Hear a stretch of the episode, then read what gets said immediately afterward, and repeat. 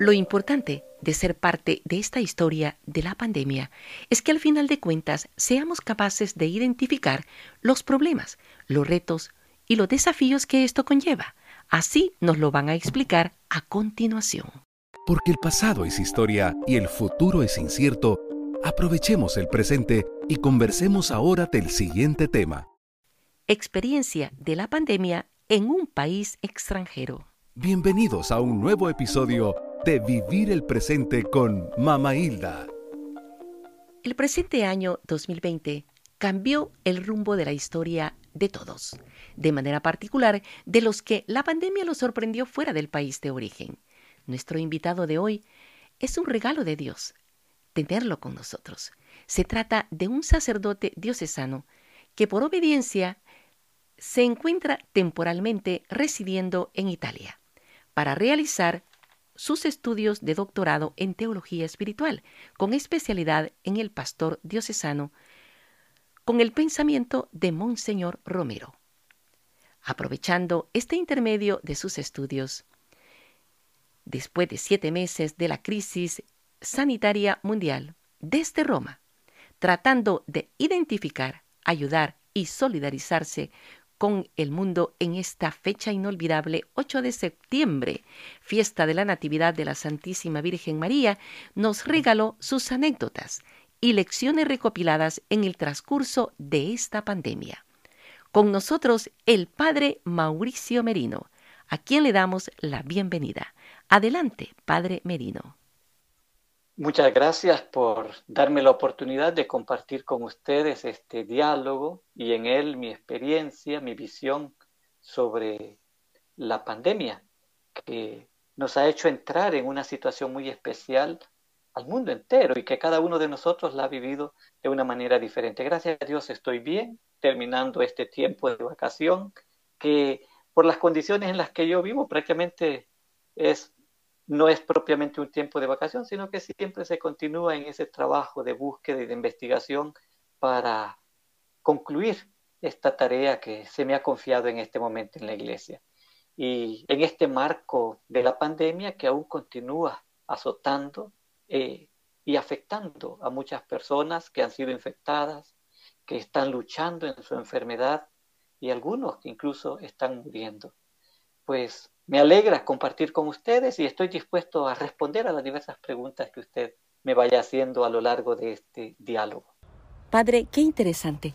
Entonces quiere decir que su llegada a Roma para realizar sus estudios fue alrededor de hace casi tres años.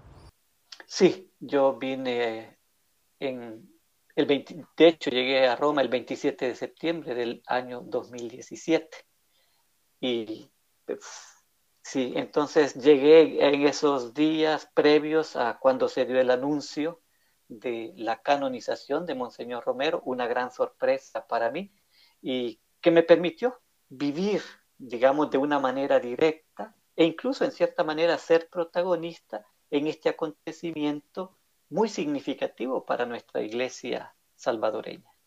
Durante esos primeros dos años de estudio alrededor de Roma, las actividades eran normales.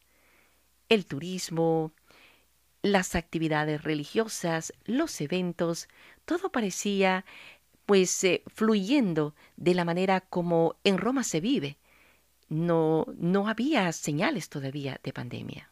Sí, ciertamente, bueno, aquí en Roma, digamos que el tiempo pasa, pero es como que si se detiene la ciudad misma lo permite, es una ciudad antigua que le permite a uno sentirse que está en el pasado, viviendo en el presente, pero que en cierta manera también lo proyecta hacia el futuro. Es una experiencia muy rica. Además de eso, a nivel de iglesia siempre eh, hay como un movimiento permanente de una iglesia que se está renovando constantemente, con esa cantidad de peregrinos que vienen, diversas actividades, reuniones que se realizan desde los diversos dicasterios del Vaticano. Entonces, en cierta manera es una experiencia que le hace estar viviendo a uno en un dinamismo permanente. Y, eso exige también estar como en una apertura constante. Y para mí que venía a estudiar, eh, fue interesante, porque sí yo venía a estudiar respondiendo a una iniciativa, como usted bien lo ha dicho, del obispo, Pero al llegar, aunque yo traía algunas ideas claras de qué, en qué pensaba realizar mi investigación, cuando llegué a Roma fue como entrar a una especie de, digamos, de una mina. Entonces yo me siento aquí como un, primero me sentía como un peregrino.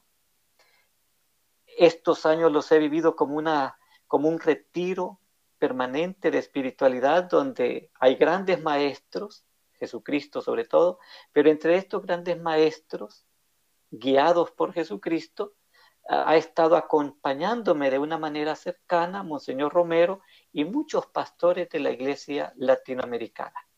Luego, como peregrino, como caminante, ha sido para mí como la, oportunidad de, me dicen, aquí hay una mina y dentro de esa mina hay un tesoro. Y yo vengo a buscar esa verdad, ese tesoro. Entonces para mí ha sido como en una mina. Y ese tesoro que yo estoy buscando es precisamente la espiritualidad de Monseñor Romero, para desde ahí proponer un modelo de espiritualidad sacerdotal, diocesana, teniendo como referente, decía, a Monseñor Romero y como destinatario a los sacerdotes, a los obispos.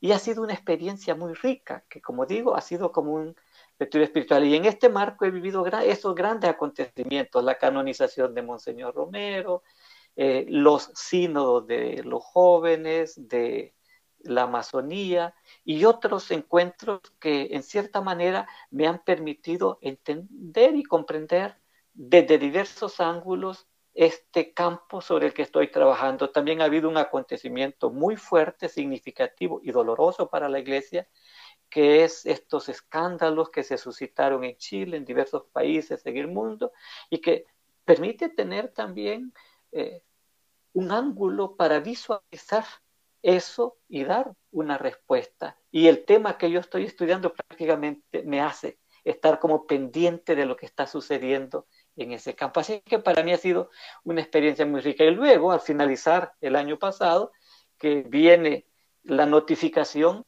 de la beatificación del padre Rutilio Grande, sus compañeros mártires, y luego más tarde la beatificación del padre Espesoto. Entonces, acontecimientos muy significativos, siempre en el área de la vida y del ministerio sacerdotal, de la espiritualidad de la iglesia, que en cierta manera me da insumos para enriquecer esta búsqueda que estoy realizando de ese gran tesoro donde hay grandes exponentes que irradian ese espíritu, esa espiritualidad.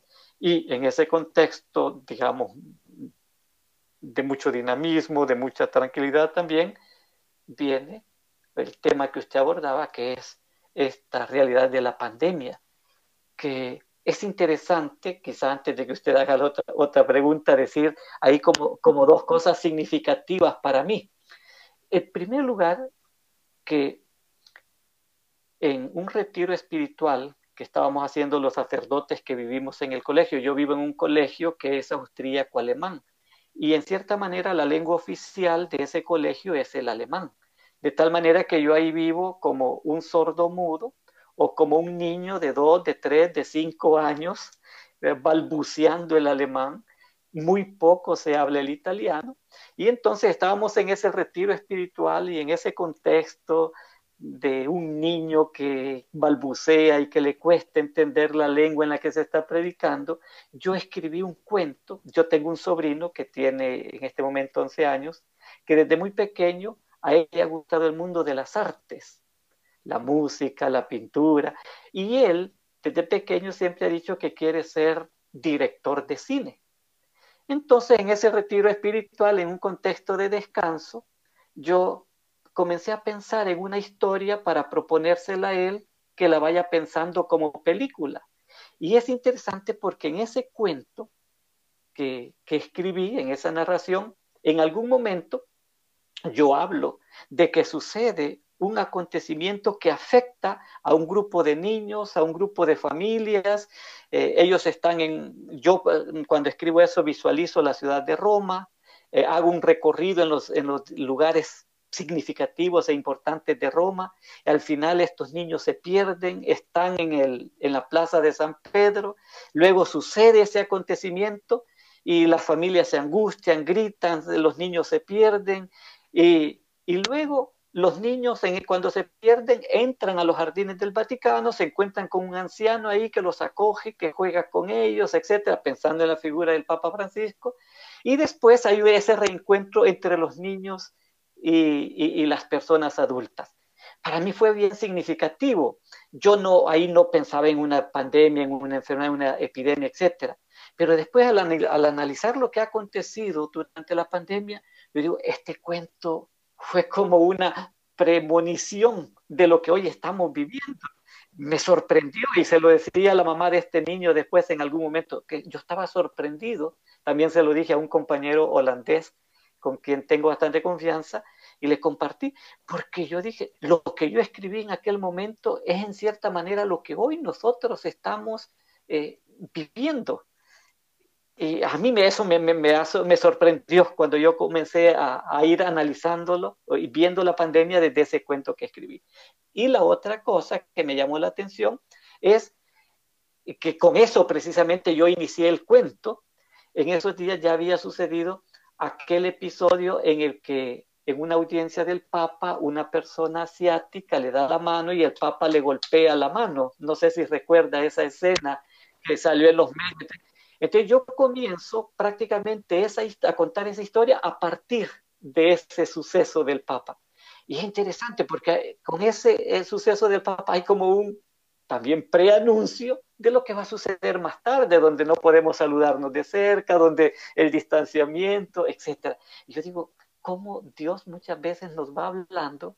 Nosotros por nuestras limitaciones no somos capaces de entender lo que se nos está anunciando pero cuando se dan los hechos, como el profeta, entonces nosotros comenzamos a relacionar y a decir, realmente Dios ya nos había hablado a través de estos signos, que nosotros no lo habíamos entendido por, porque realmente no vivimos, eh, digamos, en esa lógica de, de escuchar y de entender lo que Dios nos está comunicando a través de diversos signos y señales. Exactamente, ese retiro y esa inspiración se realizó el año 2019. Sí, fue el año pasado. En ese entonces aún no se daban brotes de coronavirus en Roma.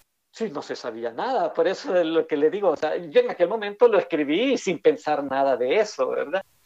Padre, ese precioso cuento que fue inspiración de Dios antes de la pandemia, posteriormente podría ser un guion para una gran película y ya con los elementos adicionales del acontecimiento de esta crisis en relación a la pandemia. Sí, es de repensarlo. Lo único que destruiría la, digamos, la magia que en sí tiene ese cuento, ¿verdad? Pero que ciertamente eh, no este niño, pero algún director de cine después le lo podría hacer ya aplicándolo a esta realidad que ha suscitado la pandemia. Padre, efectivamente cuando esa noticia llegó a Italia, esto era a principios de este año. ¿Cuándo fue que se dieron las primeras sorpresas y, pues agitaciones políticas e económicas dentro de lo que fue propiamente Roma? Bueno, no, el, digamos, la primera noticia que salió fue con el caso allá en Luján, creo que así se llama en China, este, y bueno, ahí ya en un primer momento no es nuestro problema, el mundo entero, es el problema de China. Entonces, creo que ahí nos ha afectado. Después hubo otra cuestión cuando ya se comienzan a conocer casos al norte de Italia. Entonces, en un primer momento, bueno, ya hay casos al norte de Italia, es uno, son dos, son tres, pero la gente sigue su ritmo, sigue su vida. Italia no le da importancia y transcurren los días. De hecho, en febrero nosotros como colegio teníamos un paseo, todos los sacerdotes que estudiamos en el colegio, a Fátima. Y surgió la duda si del rector y nos consultó si íbamos o no íbamos. Al final se decidió ir. Fuimos a hacer esa peregrinación a Fátima en febrero. Y cuando regresábamos de Fátima, ya nos encontramos en el aeropuerto de Italia con todas esas máquinas haciéndonos los exámenes de temperatura, etcétera. Pero todavía no se usaban máscaras, no se exigía. Pero ya habían casos de, de infección en Italia. Y nosotros decimos, gracias a la Virgen que nos salvó, que ninguno de nosotros se infectó en esas condiciones. Entonces, ya a partir de ese momento, podríamos decir, ya en Italia comienza a discutirse si poner algunas medidas, etcétera, y luego cada día que se va incrementando el número de infectados, la cantidad de muertos y las medidas que se van tomando. Fue bastante fuerte, digamos, al menos para mí esa experiencia. Primero porque hay un crecimiento acelerado de infecciones y de muertes. Hay una discusión a través de los medios, los periodistas y sobre todo hay una discusión entre los políticos. Y aquí, yo aquí experimenté por primera vez eh, algo interesante. Yo el año pasado, por un trabajo personal que estoy haciendo, y, como experiencia de todo esto, yo decidí escribir un libro. El argumento de ese libro, que ya lo terminé, es sobre el milagro. ¿sí? Sí, o sea, si, nosotros realmente creemos en los milagros, es una reflexión teológica sobre los milagros. Y son cinco capítulos. Entonces, pero interesante porque yo ahí hago un cuestionamiento a nuestra sociedad e incluso a nuestra iglesia actual, donde yo planteo, por la experiencia vivida, que lo más importante para las, para la, en la sociedad nuestra, para las personas eh, no creyentes, creyentes de diversas religiones, incluso cristianos, católicos, miembros de la iglesia, sacerdotes, obispos, uno de los grandes problemas es que no creemos en Dios. No creemos en la presencia y en el actuar de Dios. Y en lugar de Dios, mucha gente ha ocupado el dinero. Para hacer una síntesis, la gente vive, digamos así, para trabajar. Trabaja para ganar. Gana para gastar. Pero todo gira en torno al dinero. De hecho, entonces, en esta discusión que se dio en Italia, el gran problema era qué es más importante, la vida o el dinero la salud o el comercio. Y de ahí las grandes empresas, las aerolíneas, no podemos detener el transporte, no podemos detener los grandes empresarios, no podemos detener la economía. Y costó que, si el turismo, que aquí es la principal fuente de ingreso en Italia y concretamente en Roma, entonces, ¿qué pasó? Que la gente no quería cerrar eh, las fronteras, el transporte, los negocios. Y, pero la cantidad de infección y de muerte va creciendo llega un momento en el que Italia decide cerrar por regiones, ¿sí? De esta región no pueden pasar a la otra región. Después se comienza a cerrar las ciudades, etcétera, pero ya fue tarde. Cuando ellos tomaron esas decisiones ya se había desbordado y ya no se podía hacer nada. Bueno, pero para el mundo entero es Italia. El problema es que acá, bueno, yo y yo comencé a vivirlo de cerca porque sobre todo en la parte norte de Italia, en Milán, vive muchos salvadoreños. Entonces algunos de estos salvadoreños comienzan a enfermarse. Yo recuerdo una persona que yo la conozco porque es de la parroquia donde yo soy originario, nos conocíamos desde pequeños, el papá de ellos iba a trabajar a la casa de mis papás, y esta persona es enfermera en Milán y trabaja en un hospital y me dice, padre, ya se dio el primer, no, me dice, ya se dio el primer caso de contagio aquí en el hospital. Y yo no sé si ir a trabajar o no ir a trabajar porque, eh, claro, tenía miedo, una enfermera y todo eso. Después de, eh, me llamó la atención porque ella decidió ir atrás. No, por amor a mi profesión, por amor a los pacientes, yo voy a ir a trabajar. Y decidió ir a trabajar, lo que implicaba eso. Después vino una segunda decisión, o quedarse en cuarentenada, en cuarentanada en, en el hospital, o ir a su casa. Pero ir a su casa implicaba el riesgo de infectar a sus hijos, a su esposo al final decidió quedarse en el hospital. Bueno, y comienza a trabajar. Después viene el momento en el que se enferma y le estuve acompañando en cierta manera en esas cuestiones. Pero además de eso, en ese contexto, bueno, eh, gente de Italia, y será el primer muerto en Italia. Y, yo comencé, a partir de ahí, comencé a leer las informaciones, a, a, investigar, sí, y a comenzar a ir publicando haciendo publicaciones, sobre todo pensando en la gente de El Salvador, que se tuvieran medidas, etcétera. Bueno, después viene cuando se da ya el caso de Italia, eh, cuando en Italia cierran las fronteras, el presidente decide cerrar el, aeropuerto a los italianos allá. y vi positivo porque se relacionaba con lo que yo proponía en cierta manera. Y yo estaba de acuerdo con esa medida del gobierno. Después llega a Estados Unidos y él decide cerrar las puertas a los de Estados Unidos. Yo estaba de acuerdo y mis publicaciones iban por ahí, de tal manera que hubo gente que comenzó a criticarme, a decirme, incluso familiares, padres, no publique eso, usted está exagerando, ese sensacionalismo, usted se está dejando llevar por las noticias amarillistas, que usted está favoreciendo al gobierno, que aquí, que allá, etc. Bueno, pero yo continué con una línea basada en una investigación para que la gente se preparara ya. Pero luego viene la cuestión, que esto es interesante.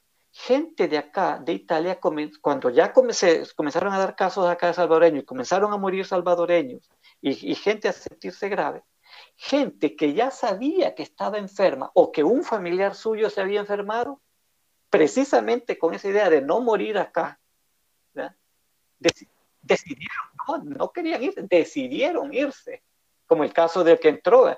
Entonces, como ya estaban cerradas las, las, fronteras, no entran por el aeropuerto, entran por otro lado y comenzaron a infectar la población. En ese contexto, se dio que allá en, en la parroquia donde yo soy originario, a Pastepeque, en San Vicente, se comenzó a regar un rumor de que una persona había llegado a, su, a, la, a la ciudad, al cantón donde son, y que y que estaba encerrado en la casa y que estaba infectado y la policía fue una vez y dos veces y tres veces a preguntar y me llama alguien y me dice, padre, fíjate, aquí dicen que hay un infectado y nadie lo encuentra, yo no sé si usted puede ayudarnos. Bueno, comencé a querer comunicarme con la familia y al fin logré encontrarme con la esposa de él que vive acá en Milán y ya le llamé y me dice, no, mi esposo aquí está. Y la pobre gente, la señora estaba embarazada, con grandes problemas porque la gente allá diciendo que él estaba allá, que estaba infectando a la gente, y el Señor estaba acá. pero yo, a mí lo que me llamó la atención, estando yo en Roma, me piden que resuelva problemas en El Salvador. Ahí había párroco, médico, eh, policía. ¿Y por qué esta gente no hace nada por resolver la situación, por ayudar a esta gente? Entonces yo, y, así comienzan otra gente de otros lugares. después, en Boston, en Nueva York, que conozco gente porque son familiares, amigos de parroquias donde he estado, que comienzan a decirme, padre, aquí está difícil, se enfermó un familiar, ha muerto un familiar.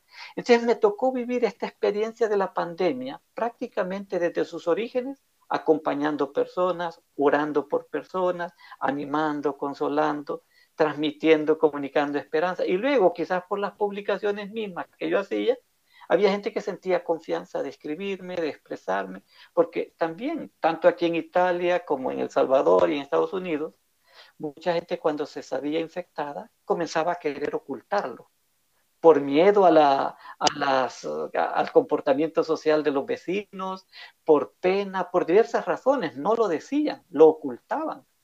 Entonces, Todavía sí. Y quizás mis publicaciones en ese sentido ayudaban, y como estoy lejos también, a tener confianza de decirme. Entonces eso hizo de que prácticamente yo he estado viviendo la pandemia inmerso en la pandemia, acompañando a personas que han estado sufriendo, a pesar de que yo prácticamente de una manera directa no he vivido ese, ese sufrimiento de la pandemia por las condiciones mismas en las que yo he vivido, que en otro momentito puedo decirlo. Pero quiero concluir con eso, que Dios me ha dado la oportunidad de vivir inserto, podríamos decir, en esta lluvia, bajo la lluvia, acompañando a todas estas personas que estaban padeciendo por la infección, por la enfermedad o por la muerte. Y luego el hecho mismo de estar publicando me hizo involucrarme en la crisis política, digamos, del país, al ver esa confrontación, la confusión de falsas ideas, las acusaciones falsas, el no apoyo a, eh, a tomar medidas. Entonces yo fui tomando una postura, una posición en mis publicaciones y fui muy fuerte, incluso en ese sentido, en, en plantear ciertas exigencias de comportamientos en favor de la vida. Y lo que decía de aquí, de Italia, lo puedo decir de Estados Unidos, de El Salvador y del mundo entero. Me viene a confirmar lo que yo había escrito el año pasado en ese libro, que es que el dinero es más importante que la vida. El negocio es más importante que la salud. Es más, me llamó mucho la atención la familia. Y aquí voy a contar dos anécdotas. Una anécdota, la familia, donde uno de los grandes problemas para nuestra gente en todas partes, pero sobre todo en El Salvador, fue que la gente no quería estar en la casa. Y muchos han expresado que estar en la casa era un castigo, era estar encerrados, era estar en la cárcel, que se van a enfermar de, psicológicamente, que están en ansiedad, etc. Yo digo, cuando dentro eh, se dice que la familia es el núcleo de la sociedad, es la escuela, eh, eh, y, la escuela básica, que en la iglesia decimos que es, es la iglesia doméstica, que es el santuario de la vida, el concepto real de la gente no es eso. El hogar. La familia es una cárcel, la familia es el espacio donde yo no debo estar, donde yo no puedo estar. E incluso ya, los análisis que se hacen, que aumentó la violencia infantil, que aumentó esto, que aumentó lo otro, etc. ¿Qué quiere decir? Que aquel lugar que debería ser el paraíso nuestro es el infierno.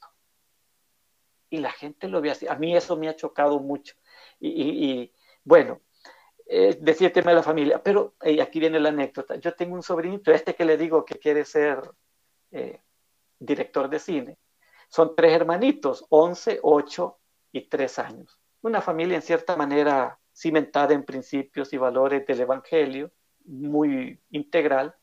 Entonces en algún momento yo hablando con ellos y les pregunto cómo está lo de la cuarentena, pues, y me dice eh, eh, el segundo niño, el de 8 años, padre, esta es la mejor experiencia que hemos tenido en mi vida, que hemos tenido en esta vida, porque hemos tenido tiempo para divertirnos, para jugar, y ya me comienza a contar todo lo que hacían como familia. Yo digo, ¿qué diferencia entre estos, este niño que ve la, la pandemia y el estar en la casa como la mejor experiencia de la vida por estar con sus papás y con sus hermanos, a aquellos que ven como un infierno o una cárcel estar en la casa. Yo digo, dos visiones totalmente diferentes.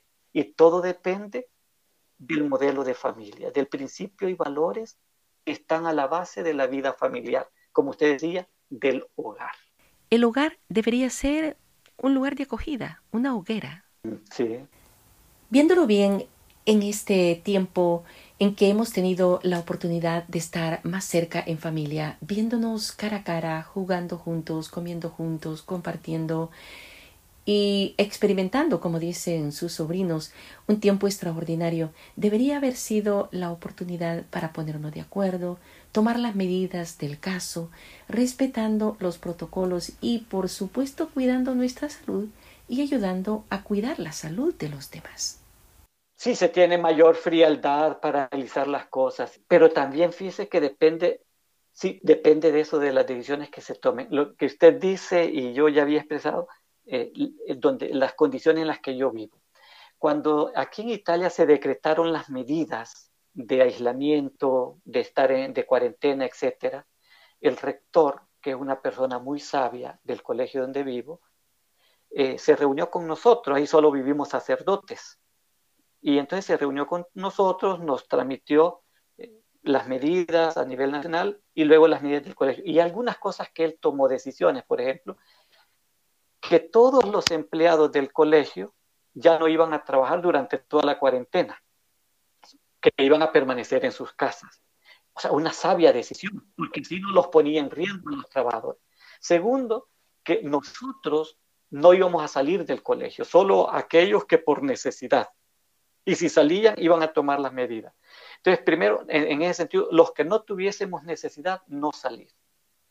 Y aquellos que por necesidad tenían que salir, ahí venía un segundo paso, un aislamiento, de tal manera que ya no iba a haber una relación cercana entre los que salían y los que no salían, para que unos no pusieran en riesgo a los otros.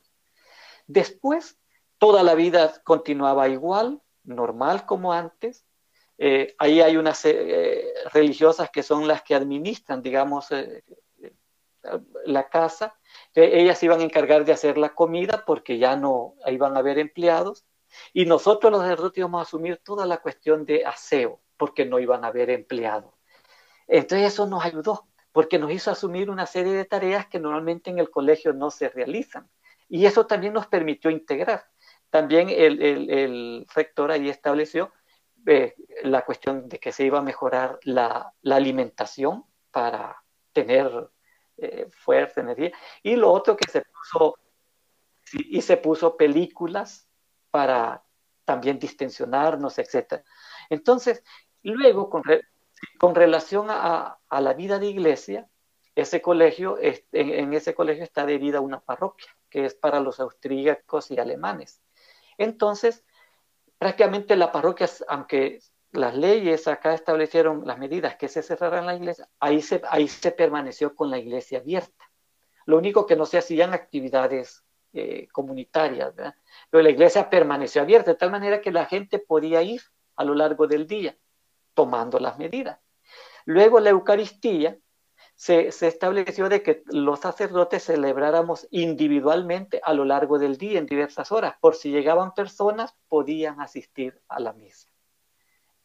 sin, solo se puso un límite de, de, personas con ciertas distancias, de tal manera que en nuestra parroquia siempre hubo la oportunidad de celebrar la misa y de asistir a misa. Y algo también ahí, en esta parroquia, como somos varios sacerdotes, todos los días nosotros confesamos tenemos ya una hora cada quien a la semana para confesar. Entonces, siempre se mantuvo abierto el confesionario, de tal manera que la gente tuvo la oportunidad de asistir a misa, de confesarse los que deseaban. Por supuesto, respetando las medidas preventivas requeridas. Sí, respetando las medidas. Y no, no se hacían celebraciones, eh, digamos, públicas así, pero esa también fue una medida muy sabia de parte del rector que ayudó eh, a que la gente no perdiera ese sentido de la vida espiritual, de la vida de fe, de la vida litúrgica, que en muchos lugares se perdió.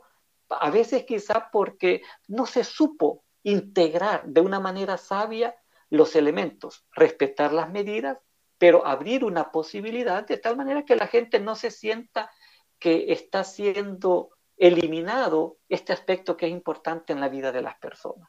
Claro, aquí era posible por el tipo de comunidad, el tipo de cultura, la formación, el hecho que éramos varios sacerdotes, más o menos 35, todo eso facilitó. Nosotros también en ese sentido éramos libres de celebrar o en la capilla, porque hay una capilla interna, como usted dice, o en la iglesia parroquial, en los altares laterales que había. Eh, solo se procuraba de hacerlo en diversas horas del día para que la gente tuviera la oportunidad de asistir sin con las puertas cerradas para evitar que la seguridad diera algún tipo de problema y también, además de las puertas cerradas, este, con un número limitado, es decir, no más de tantas personas. ¿A usted le tocó experimentar de cerca este acontecimiento apoteósico inolvidable que aconteció con el Papa Francisco convocándonos a la oración delante de Jesús sacramentado en aquella plaza vacía, solitario bajo la lluvia? Memorias creo que quedaron grabadas, impregnadas en la mente de todos, católicos y no católicos. Y antes de eso hubo otro, cuando el Papa se trasladó desde el Vaticano hasta la iglesia Santa María la Mayor, caminando en la calle, solo fue, fue la primera vez.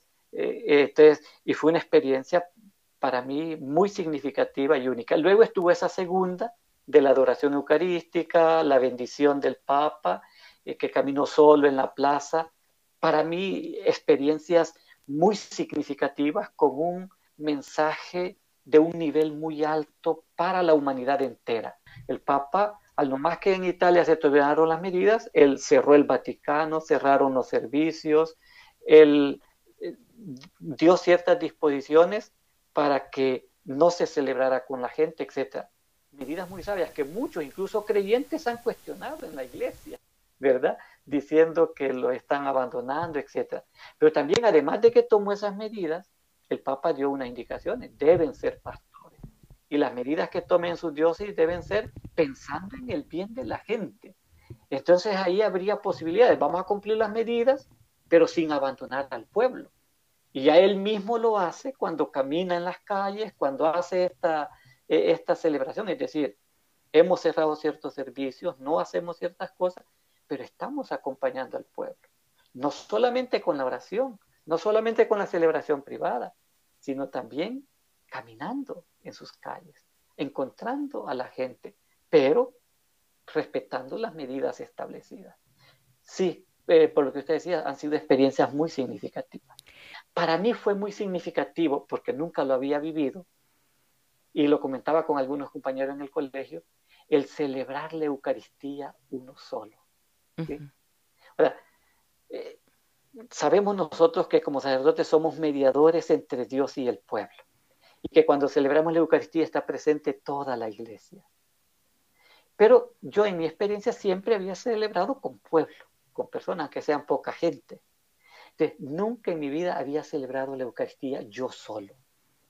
Y eso le da una experiencia totalmente diferente. Y sobre todo cuando en esa Eucaristía usted siente que está orando por la humanidad que está con, eh, problemas, que está preocupada. O cuando en esa Eucaristía usted pone en, en el altar y piensa cuando tiene a la hostia consagrada que sobre esa hostia o sobre ese cáliz está una persona que está en una clínica en estado crítico debatiéndose entre la vida y la muerte. Y qué interesante cuando usted pone el nombre de esa persona sobre la hostia consagrada. Cuando usted ve en esa hostia el rostro de esa persona que está muriendo. Y más importante aún cuando después esa, un familiar le dice, Padre, gracias por sus oraciones, porque ya volvió a la vida, ya salió del estado crítico, ya le quitaron el tubo, ya está en la casa. Uno dice, este es un milagro de Dios. Sí, valió la pena orar, de verdad. Este, Padre, esto también dio una apertura increíble a nivel mundial con relación a las celebraciones eucarísticas virtuales. Eh, comenzando con el Papa Francisco, que decidió celebrar en el primer periodo de esta crisis la Santa Eucaristía en la Capilla Santa Marta y, y hacerla pública para todo el mundo. Eh, esto realmente es histórico. Eh, muchos sacerdotes ya mayores, obispos, han tenido que adaptarse a, la tecnología y, y, ver pues de qué manera el Señor sale, aunque el templo cerrado, hacia afuera y ocupar pues la iglesia doméstica para celebrar los eventos, la Semana Santa en general, la Santa Eucaristía Dominical, todo esto, Padre. Sí, esa ha sido una experiencia. Y esto nos hace caer en la cuenta de una verdad que doctrinalmente en la iglesia se ha sostenido. La iglesia está siempre renovándose. Así es. Es un dinamismo de renovación permanente. Y la pandemia como yo decía, nos ha desvelado tantas cosas, debilidades, vacíos que tenemos en la sociedad, en la familia, en la iglesia, a nivel personal. Pero al desvelarnos esa realidad, nos ha planteado retos, desafíos, y qué bien que como iglesia se ha sabido dar respuesta, iniciando desde el Papa que en cierta manera tomó la iniciativa y dio ejemplo, que fue seguido por muchos obispos y por muchos párrocos y que permitió que la gente estuviera siempre cercana. Hoy nos plantea otro reto y desafío. Esta realidad de utilizar los medios de la misa transmitida a través de las redes, que ha, facilitado y ha sido un instrumento muy valioso en este momento de la, de la pandemia y lo está haciendo, nos replantea la exigencia de reflexionar y de analizar cómo continuar haciendo uso de estos medios y de estos recursos en el futuro, pero sin vaciar eh, eh, la participación presencial que es fundamental. y ese va a ser un, desafío, porque puede hacer que en estas circunstancias algunos se acomoden a continuarla viendo virtualmente. O a continuar transmitiéndola virtualmente, que es importante y tendrá, pero ahora la cuestión es cómo integrarlo sin perder aquello que es lo esencial. Sí. Tiene toda la razón. Este, bueno, usted mismo ha hecho uso de los medios. Ya pronto eh, quiero también que nos explique eso de sus publicaciones y, y del acercamiento desde Roma a, nuestra gente, eh, eh, tanto aquí en los Estados Unidos como en El Salvador, y en donde había alguien que necesitaba o, intercambiaba con usted ideas. Todo esto es, es básico, es importante y, y sobre todo eh, después de ese documento que hemos recibido también del Papa, esa, ese, ser, bueno, de, de, la Iglesia en general, ¿verdad? fuertes en la tribulación, nosotros también tenemos opciones de estudiarlos, esperando este nuevo documento también pontificio que va eh, a firmarse el 3 de octubre, de ser, después de la pandemia, hombres y mujeres de fe, pero diferentes. En una normalidad. Exacto, como hermanos. sí, y interesante porque en este sentido el Papa nos está dando un gran ejemplo, digamos así, de adelantarse a los acontecimientos. Este, es interesante lo que usted dice, ese documento que escribió para responder en momentos de tribulación, que ha servido como orientación y también para transmitir esperanza a la gente. Y luego, todavía no hemos pasado, porque esto de la pandemia va a durar su tiempo todavía, él ha decidido escribir este documento donde en cierta manera va a dar luces y a marcar líneas y orientaciones para los pastores en la iglesia. Entonces, y en ese sentido, vemos a un papa que está presente en el momento, respondiendo a las situaciones del momento, pero proyectándose hacia el futuro. Y esa debe ser la actitud de todo cristiano y de todo pastor en la iglesia, como los profetas en el Antiguo Testamento. Tener esa capacidad de leer y de interpretar la realidad presente, pero abiertos con esperanza hacia el futuro, para saber responder a los problemas, a los retos y a los desafíos que se nos están presentando hoy y que se nos van a presentar en el futuro. Y desde ahí creo que es importante una de las lecciones que aprendemos de esta pandemia, esa actitud la podemos tener cuando nosotros somos capaces de mirar al pasado. Y es lo que yo decía en un primer momento. Uno de los grandes problemas que hemos tenido como humanidad, sociedad, iglesia, es que tenemos una memoria histórica muy corta. Enfermedades siempre han habido, epidemias siempre han habido, pandemias siempre han habido, endemias siempre han habido pero no hemos aprendido de ella. Y esta pandemia nos muestra que muchas cosas no las hemos aprendido, no las hemos asumido. Y hay cosas que ya están presentes en algunas culturas, para poner un ejemplo. Eh, ah, yo, siempre me había preguntado, ¿y cuál es el origen de el tipo de saludo en las culturas asiáticas? Ahí usted ve el distanciamiento social, tan necesario en este momento. Quiere decir que ellos, a partir de algún acontecimiento como estos, aprendieron ese hábito que luego se convirtió en una costumbre y en una tradición. Luego, las mascarillas, por ejemplo, nosotros no lo habíamos usado, pero en las pandemias anteriores se usó. Y hoy vemos fotografías y pinturas. Ya en algunos momentos se habían usado en el pasado, pero nosotros nos descuidamos y hoy algo que los, eh, la gente dedicada a estas áreas están diciendo, por ejemplo, ha disminuido la, la cantidad de gripes y de influencias en diversos lugares. ¿Por qué? Porque las máscaras ayudan. Entonces, hay cosas tan prácticas que ya se han usado en el pasado, pero que nosotros no las teníamos en cuenta. Y por ejemplo, otra lección, el virus en sí mismo no se mueve es un organismo muerto. Exacto. No tiene vida en sí mismo el, eh, el, virus. Una vez que entra al cuerpo humano, actividad. Pero luego, segundo, no se mueve por sí mismo. Tiene que ser movido por otro, el zancudo. Y en este caso, fuimos nosotros los seres humanos. Con el zancudo es fácil, porque al zancudo se le mata y se elimina. Sí. ¿Y con nosotros? Pero incluso ha habido comportamientos en algunos lugares donde han intentado matar a las personas, médicos, enfermeras que en sus vecindarios no los dejaban entrar y les tiraban cosas y lo insultaban, etcétera. Ha habido personas que casi han tenido un comportamiento de asesinar a aquellos que consideran portadores de virus. Triste. Luego, y lo último sobre esto es, bueno, somos los seres humanos los que lo transmitimos y lo comunicamos, pero para evitar la transmisión, eran necesarias tres medidas prácticamente que no tienen ningún costo económico. El aislamiento social, el distanciamiento social y las prácticas de higiene. Tres cosas sencillas, no tienen ningún costo económico e incluso no era necesario paralizar las cosas, pero sí tener en cuenta esas tres medidas. Pero cuánta dificultad hemos tenido en poner en práctica esas tres medidas.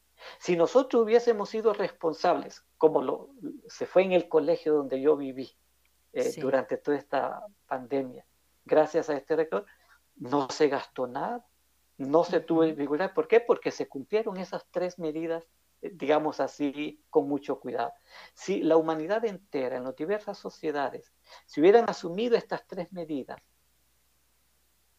tal vez los costos hubieran sido menos, las infecciones hubieran sido menos y las muertes hubieran sido eh, menos. Es cierto. La crisis en la que hemos caído ha sido por cuestión de irresponsabilidad humana porque no hemos entendido el dinamismo de la vida y porque no nos conocemos a nosotros mismos, no conocemos la sociedad en la que vivimos y no conocemos la creación, porque un virus es parte de la creación.